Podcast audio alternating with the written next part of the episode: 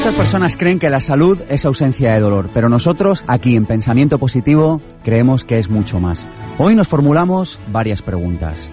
¿Hasta qué punto consumir azúcar es peligroso? Yo le pregunto también, ¿ha perdido su instinto natural a la hora de alimentarse? ¿Come cuando tiene hambre o solo porque es la hora? Le pregunto también, ¿bebe demasiada agua? ¿Comemos en exceso? Y también nos vamos a preguntar, ¿qué implicaciones tiene que consumamos de dos a tres veces más de proteínas de las que necesitamos para vivir realmente. Nos preguntamos hoy en Pensamiento Positivo, ¿qué hay que hacer para mantener un cuerpo limpio y sin toxinas? El estado natural de nuestro cuerpo es la salud, así que cuando no gozamos de ella, hemos de hacernos una pregunta. ¿Cómo podemos ayudar a nuestro cuerpo a curarse, a recuperarse? Hoy charlaremos de cómo llevar una vida realmente sana, de cómo incluir la armonía en nuestro cuerpo, en nuestra vida, en nuestra mente, en nuestra alma. Mi nombre, es Sergio Fernández, y esto ya lo saben, mucho más que un programa de radio. Esto es una tribu y su nombre, Pensamiento Positivo. Pensamiento Positivo, el programa de Punto Radio sobre desarrollo personal. Sergio Fernández. Bueno, pues buenos días, bienvenidos a Pensamiento Positivo. Hoy vamos a hablar de un libro, Un cuerpo para toda una vida, un libro de Chumari Alfaro en el que reflexiona sobre qué hay que hacer para mantener la salud, para llevar una vida plena. Pensemos que el cuerpo de alguna manera es, el, es la casa, es el templo de nuestra vida, así que nos interesa cuidarlo. Hoy nos vamos a hacer preguntas. Bueno, eh, de alguna manera tenemos salud. Eh, ¿Usted cree que porque no le duela nada tiene salud? Quizás sea que sí, quizás sea que no, y de esto vamos a charlar no tiene ninguna enfermedad pero no se siente completamente feliz, este programa le interesa. Hablamos con Chumari Alfaro en nada, en dos o tres minutitos.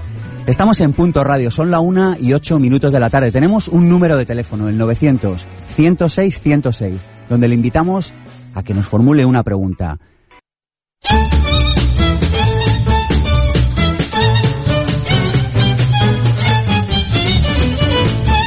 Como siempre con tres claves para encuadrar el tema del día. Hoy hablamos de alimentación de un cuerpo para toda una vida. Tres claves. La primera, la palabra exceso podría ser una de las que mejor define a la alimentación actual. Pensemos que hoy en día, en sociedades occidentales, consumimos proteínas en una proporción de dos a tres veces mayor de las que realmente necesita nuestro organismo para sobrevivir. Y esto tiene graves repercusiones. De ello charlaremos en unos minutos. La segunda clave del día, pensar en una palabra clave para mantener la salud, las toxinas. No solo habla de esto Chumari Alfaro en su libro, sino que la medicina tradicional india, el ayurveda, bueno, pues nos reflexiona sobre este tema. ¿Cuál es la clave? Que la presencia de toxinas en el organismo es la base fundamental de nuestras enfermedades. ¿Qué se deriva de esto? Que tenemos que mantener nuestro cuerpo limpio. El estado natural de nuestro cuerpo es la salud. Si nosotros no hacemos nada para entorpecerlo, nuestro cuerpo estará sano. Así que pensemos en esto, en que la acumulación excesiva de tóxicos agota la capacidad de limpieza de nuestro organismo. Y por último, una idea yo creo que también importante a la hora de reflexionar sobre la salud, la idea de los síntomas. Vivimos en una sociedad que está obsesionada con acabar con los síntomas, mientras que el cuerpo, a través de los síntomas, en muchas ocasiones se está curando. Y yo lo que invito es a que nos preocupemos por la causa. Es decir, nos duele la cabeza, en lugar de ir corriendo a tomarnos una aspirina, ¿por qué no preguntarnos qué está ocurriendo? Y esto con muchas otras enfermedades. Los síntomas son mecanismos que el cuerpo emplea para deshacerse de las toxinas que le sobran. Yo sé que cuando tenemos síntomas son incómodos y tratamos de deshacernos de ellos, pero yo lo que invito es a que reflexionemos más sobre las causas. Hoy hablamos con Chumari Alfaro, que afirma en su libro que se pueden llegar a vivir 140 años si mantenemos nuestro cuerpo limpio. ¿Quieren saber cómo? Yo también. Vamos con Chumari Alfaro.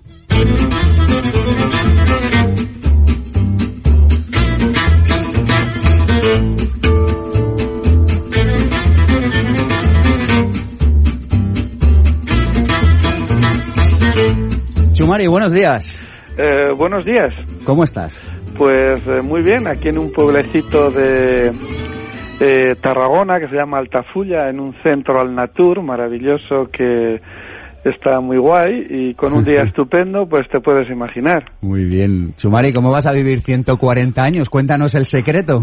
Pero si lo has dicho tú muy bien, eh, es curioso cómo en pocas palabras has podido resumir, eh, digamos, la filosofía, ¿no? De eh, la teoría que hay de que perfectamente podríamos vivir 140 años. Si no vivimos 140 años es porque nos lo hemos bebido, nos lo hemos eh, fumado o nos lo hemos comido.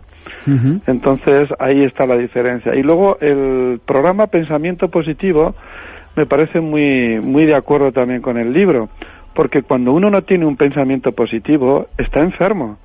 No solamente es eh, la salud la ausencia del dolor. Cuando una persona está generalmente todas enfermedades o casi todas, por no decir todas, empiezan por cansancio. Luego puede ir acompañado de insomnio. Y luego también hay aptitudes en la vida que nos hacen también estar enfermos, como por ejemplo la injusticia. Por ejemplo, cuando una persona es injusta, está enferma. Cuando una persona tiraniza a sus semejantes, también está enferma. Cuando una persona no es capaz de entender que lo que es bueno para mí no necesariamente es bueno para el otro, está enferma también. No solamente por comer, por fumar, por beber en exceso y no hacer deporte, sino hay muchas aptitudes en la vida que nos hacen estar enfermos. Más, todas las enfermedades, absolutamente todas, y aquí sí que quiero recalcar, tienen una base psicosomática. Muy bien. Una pregunta, Chumari, ¿tú eres vegetariano? No, no, no, no, no, no. Y, fíjate, en el libro hablas mucho de, del, bueno, pues de los problemas que puede acarrear el, consumo excesivo de carne y pescado. ¿Podría derivarse, tenía ganas de hacerte esta pregunta porque a, tenor de la lectura de tu libro podría concluirse no, no, No, no, no, para nada. Eh, yo la verdad es que eh, sí que cuido muchísimo mi alimentación. Hoy, por ejemplo, te puedo decir que estoy aquí en Altafulla porque tengo unos amigos, Eva y José, y siempre que vengo de allí les gusta que traiga cosas de, allí, quiero decir, de mi tierra, de Pamplona, y les he traído cogollos de Tudela, les he traído espárragos, les he traído alcachofas, les he traído guisantes, les he traído ajos tiernos, y les he traído boletus edulis. Entonces yo hago un plato que es a base de estas verduras, luego lamino un poquito de jamón ibérico y unos huevos escalfados, ¿de acuerdo? Sí. Eh, macrobiótica también suelo tocar bastante, en casa solemos tomar mucho, sobre todo en invierno, eh, sopas macrobióticas de miso, etcétera. Pero también te puedo decir que ayer eh, nuestro amigo José y, y Eva nos preparó un carpacho de un eh, lomo solomillo de, de, buey o no sé lo que era con un poquito de queso y estaba buenísimo y, yo lo comí, yo lo probé.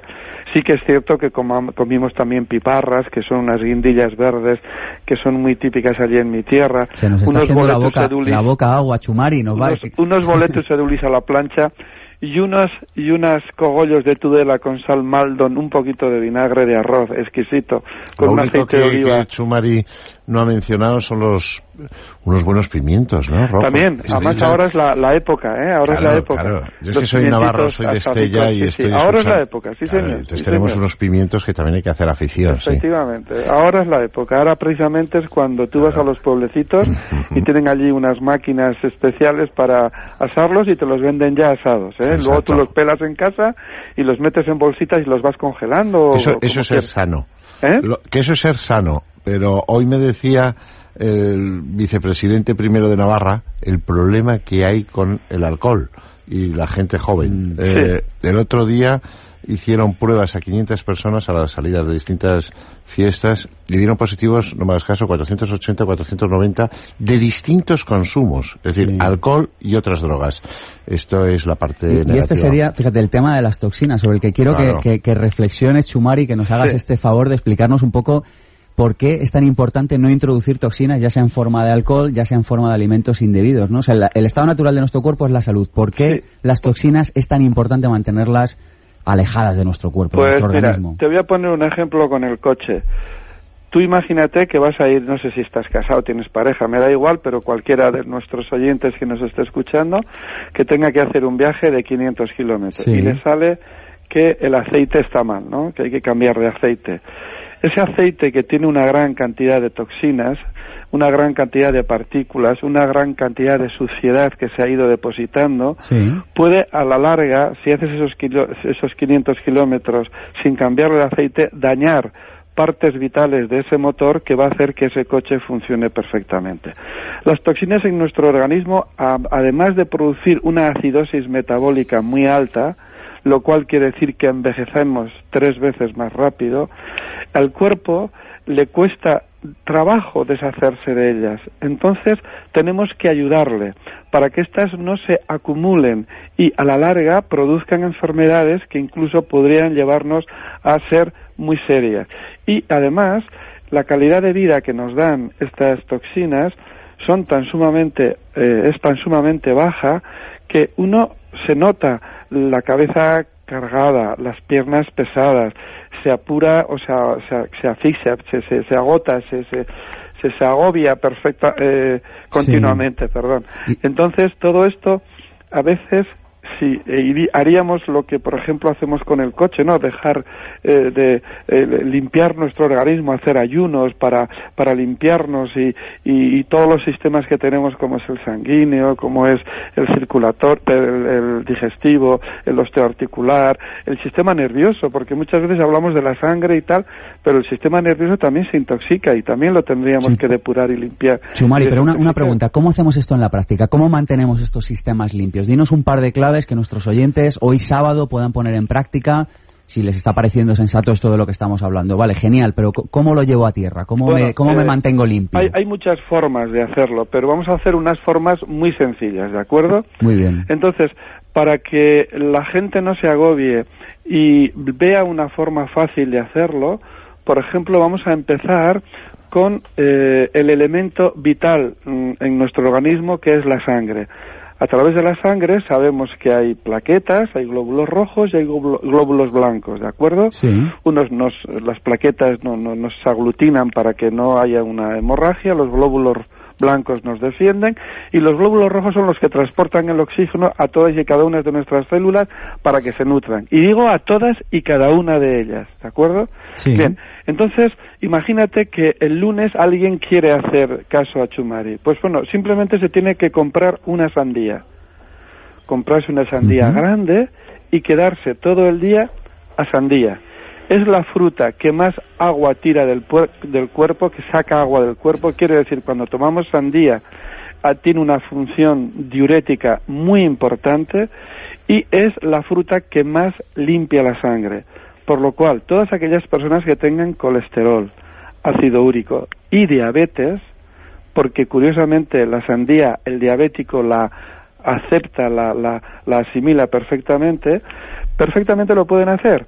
Y con esto simplemente cada vez que nosotros llega un lunes haríamos una limpieza de toda la semana anterior que hemos estado comiendo, respirando, etcétera, veríamos como al cabo de mes, mes y medio, no más, un cambio muy importante en nuestra piel, en nuestras uñas, en nuestro pelo, en nuestras digestiones, en nuestras deposiciones, en nuestra, en todo. Y todo el lunes a base de sandía, Chumari. Todo el día, solamente sandía. Desde por la mañana hasta por la noche. Hasta la noche, efectivamente. Fíjate, desde que nos levantamos hasta que nos acostamos, desde que nos levantamos, café, tostadas, no sé qué, a media mañana un tentempié, la comida, luego a la tarde con los amigos igual tomamos algún vinito, alguna cosa, unas olivitas, unas patatas y luego la cena. No dejamos descansar a nuestro organismo. Entonces, si hacemos esto, esa energía que va a utilizar en metabolizar todo lo que estamos ingiriendo, va a descansar y va a aprovechar en eliminar y en ayudarse a deshacerse de esas toxinas. Y si además le ayudamos tomando sandía, sería algo maravilloso. Pero imagínate que no tienes ningún problema circulatorio y tienes muy bien la sangre. Pues podemos coger papaya, que además de limpiar desde que entra por la boca todo el sistema digestivo, contiene la papaya la enzima digestiva antiinflamatoria más poderosa que se conoce en la naturaleza.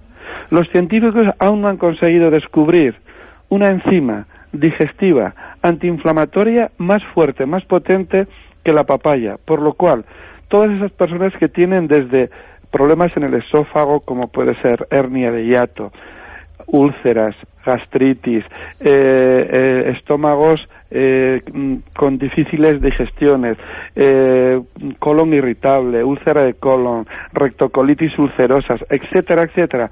Y además, si tienes problemas inflamatorios como es reuma, artritis, artrosis, tal, tal, estás tomando una enzima digestiva que encima tiene un efecto antiinflamatorio. Yo no sé si recordaréis la historia cuando al Papa le recomendaron tomar todos los días como medio kilo de papaya, la mejoría que tuvo en su artrosis de cadera. ¿Os acordáis de esta historia bonita que, contaron? Chumari, una pregunta antes, es que se nos va el tiempo. Quería hacerte otra pregunta antes de que entren llamadas de los oyentes. Háblanos del instinto. Fíjate, mencionas otro tema eh, en, un cuerpo para toda en origen, vida. En origen, el, el hombre poseía un instinto, los mismos que los animales tienen, que le llevaba a alimentarse de una manera sencilla pero muy inteligentemente. Es curioso como cuando fue perdiendo poco a poco el instinto y ganando en inteligencia, la inteligencia la utiliza más para satisfacer sus caprichos, más que sus necesidades. Y es entonces cuando enferma. Porque hasta entonces no enfermaba. Lo mismo que los animales en libertad nunca están enfermos. Beben cuando tienen sed y comen cuando tienen hambre. Y nunca enferman. Y cuando enferman es porque el hombre ha mediatizado en su territorio porque ellos, el instinto les lleva rápidamente a comer hierbas o a vomitar y se limpian, se hacen una cura, se, hacen, incluso ayunan también los animales. Entonces, ¿qué sucede? Que cuando empieza el hombre a enfermar, lo que cree es que el médico le va a salvar de la natural consecuencia de todos los excesos que ha hecho y se olvida de la práctica de la virtud. Cuando el médico, evidentemente, tenemos que ir, por supuesto, cuando enfermamos, pero tomando conciencia de que podemos perfectamente evitar ir al médico si utilizásemos esa ese instinto que en origen teníamos y que hemos ido sustituyendo por eh, la inteligencia, porque comeríamos cuando tendríamos hambre y beberíamos cuando tuviéramos sed. Yo oigo barbaridades y digo barbaridades aunque lo digan los médicos, cuando dice que hay que beber tres litros de agua. Nadie sabe la barbaridad y el error tan grave que comete el médico que dice que hay que tomar tres litros de agua diario. Ningún animal. O sea, nos tenemos que fiar de nuestro instinto, ¿verdad, Efectivamente, si tú tienes sed, tienes que beber agua hasta saciar tu sed. Eso es como aquel que está enfermo ¿eh? y le dice, no, no, ahora te vas a poner a trabajar a picar piedra. Es lo que le dicen a un señor que está enfermo de... Tiene que beber tres litros de agua, por el amor de Dios. Más vale que un médico muy prestigioso, español, y para más señas de eh, Cataluña, dijo, yo no estoy muy de acuerdo con mis colegas cuando a un enfermo le dan más trabajo dando a entender que a un riñón enfermo, a un riñón con piedras, con arenilla o con cualquier otro tipo de problema, lo primero que te dicen es beber agua por el amor de Dios, vamos a guiarnos por la lógica animal que tenemos, por ese instinto que aún tenemos en nuestro cerebro arcaico, primario, que aún está ahí, que no nos diferencia mucho de los animales. Dejémonos guiar por este instinto y beberemos cuando tenemos sed este y comeremos cuando tengamos hambre y descansaremos cuando estemos cansados. Nos hablas del instinto, pero por ejemplo, Muchas personas, por instinto o aparentemente por instinto, desean comer dulce. Y este es otro de los temas que mencionas en un cuerpo para toda una vida. Y tenemos 30 segundos, Chumari, para que nos demuestres por qué no hay que tomar tanta azúcar. Bueno, porque evidentemente, el primero, el azúcar es el ladrón del calcio. Y segundo, voy a, no voy a generalizar, pero sí voy a puntualizar algo. Las personas que tienen una necesidad imperiosa de tomar dulces o chocolates y tal, digo imperiosa, y continúa, si continua, perdón, son personas que intentan satisfacer por la boca una dulzura que la vida no les da. Cuando analizamos y biodescodificamos a estas personas, generalmente lo que intentan es satisfacer por la boca algo que en la vida no encuentran, el dulzor, el cariño, el calor, el acogimiento. Y es muy, muy, muy eh, característico esto cuando rascas un poquito en las personas cuando en consulta vienen y me dicen, no, es que yo, mire, yo, yo no puedo terminar de desayunar o de después de comer o antes de irme a la cama y chocolate y dulce y una no sé cuántos y me tengo que tomar unas pastas y yo le pregunto, ¿qué hay detrás de esa necesidad ¿Qué es lo que realmente quieres satisfacer? ¿Qué necesidad biológica tienes que en tu vida no es satisfecha e intentas satisfacerla por la boca? Chumari, y ten- rápidamente llegan al resentir.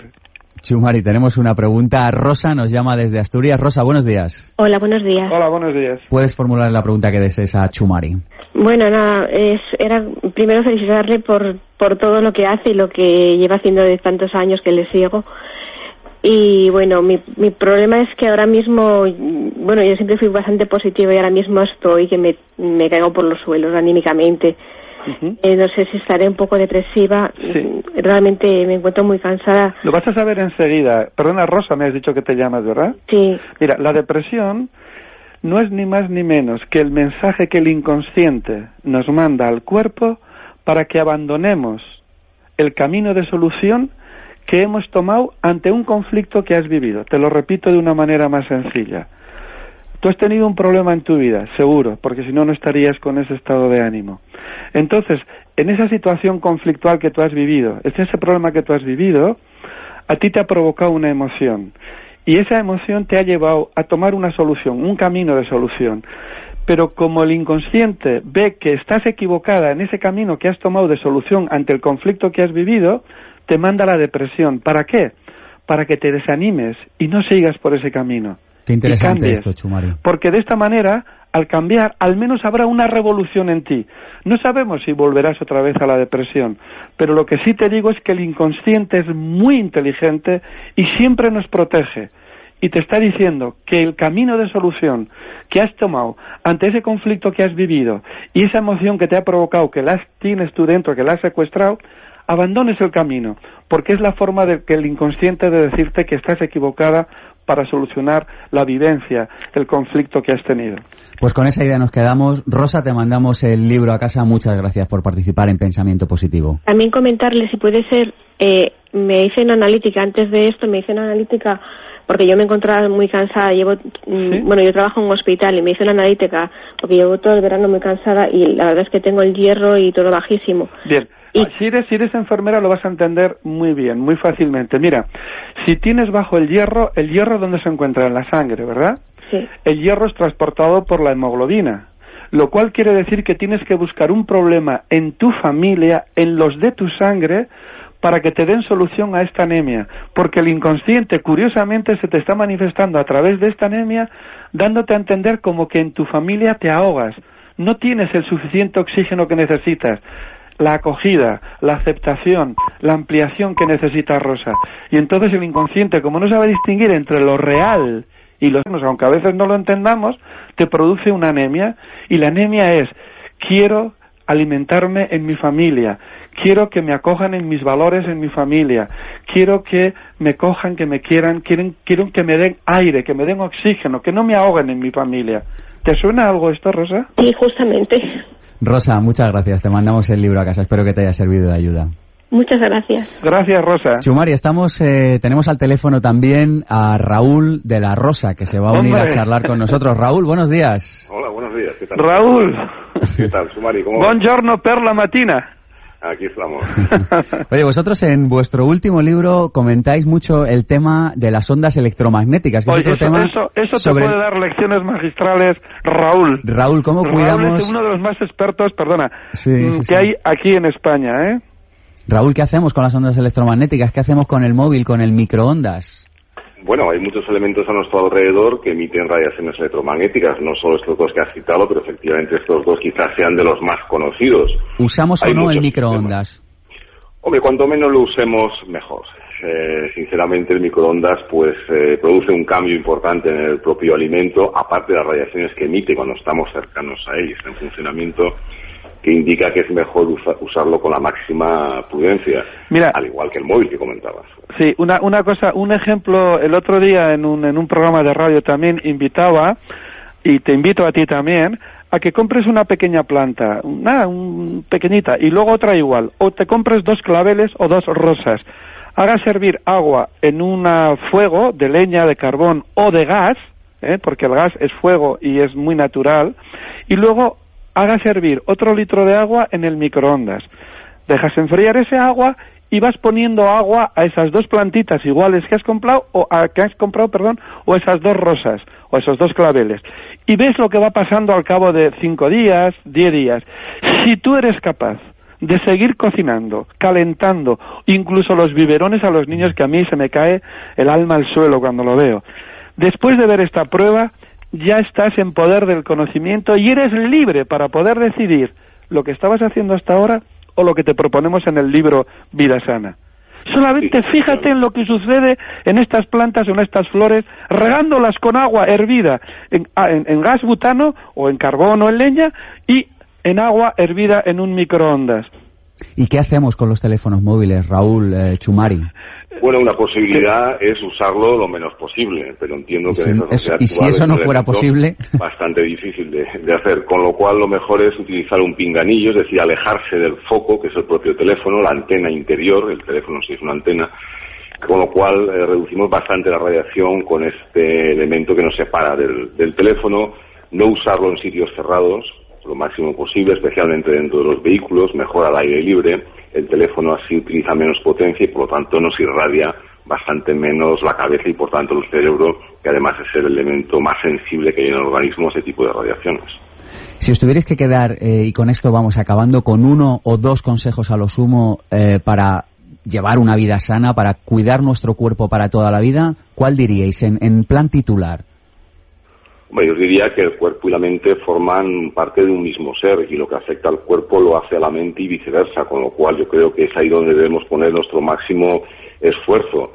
Eh, y no generalizar ninguna dieta, ninguna práctica, ya que somos en realidad seres seres únicos y por lo tanto hay que ir observando los cambios que se producen en nosotros y en nuestro entorno para irnos amoldando a lo que sucede y por tanto intentar estar sanos y de una forma natural viendo un poco eh, nuestra propia evolución, tanto externa como interior. ¿Tú, qué dirías, Chumari? Yo diría reírnos de nosotros mismos. Mira si es fácil que para reír solamente hay que poner en marcha 14 músculos.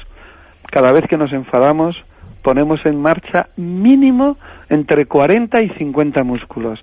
La verdad es que eh, yo creo que si nos riésemos de nosotros mismos, si no le diésemos importancia a las cosas tanto como les damos, seríamos mucho más felices. Y sobre todo, para terminar, tomar decisiones.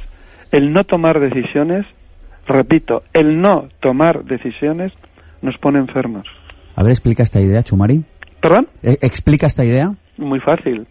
Si tú no tomas decisiones, tu cuerpo, tarde o temprano, te lo devolverá con dolor, porque el cuerpo siempre, tarde o temprano, te devuelve el dolor del sufrimiento, del conflicto, de la emoción, del problema que tú tuviste. Pero cuando tú tomas una decisión, el inconsciente lo liberas y no necesita manifestarse a través de, su de tu cuerpo para sacarlo a través de una enfermedad, para decirte que hay algo que viviste con emoción y que lo secuestraste. Por lo cual, cada vez que tú tienes que hacer algo, tomar una decisión y además tomar una decisión sincera, no decir lo que es políticamente correcto, porque aún es doble grave lo que queda dentro. Quiere decir, si hay alguien que te ha molestado, si hay alguien que te ha dicho algo que te ha contrariado, de una manera educada y correcta tú tienes que decirle esto no me ha gustado, esto no es así. Sin embargo, si lo callas y dices, bueno, por no enfadarme, porque estaba delante de mis padres, porque mi cuñada ya sé cómo es, esto, esto de guardar esa emoción va a hacer que tarde o temprano el cuerpo se manifieste con un dolor, con una enfermedad. Chumari, Raúl, Chumari Alfaro, Raúl de la Rosa, mil gracias por participar en Pensamiento Positivo. Me encantaría seguir charlando con vosotros y os invito, os emplazo a que otro día y es más, si estáis por Madrid, me encantaría que vinierais aquí al Además, estudio. podemos hacerlo en directo, desde ahí, abriendo el micrófono, en fin. El, Aceptáis la invitación, es un poco encerrona en público, pero me encantaría, de verdad, se han quedado muchísimos temas en el tintero que creo que son importantes. Bueno. Pues nos vemos. Hasta... mucho y que tengáis un buen día. Hasta pronto. Igualmente, un abrazo muy grande para todos. Un abrazo, hasta pronto.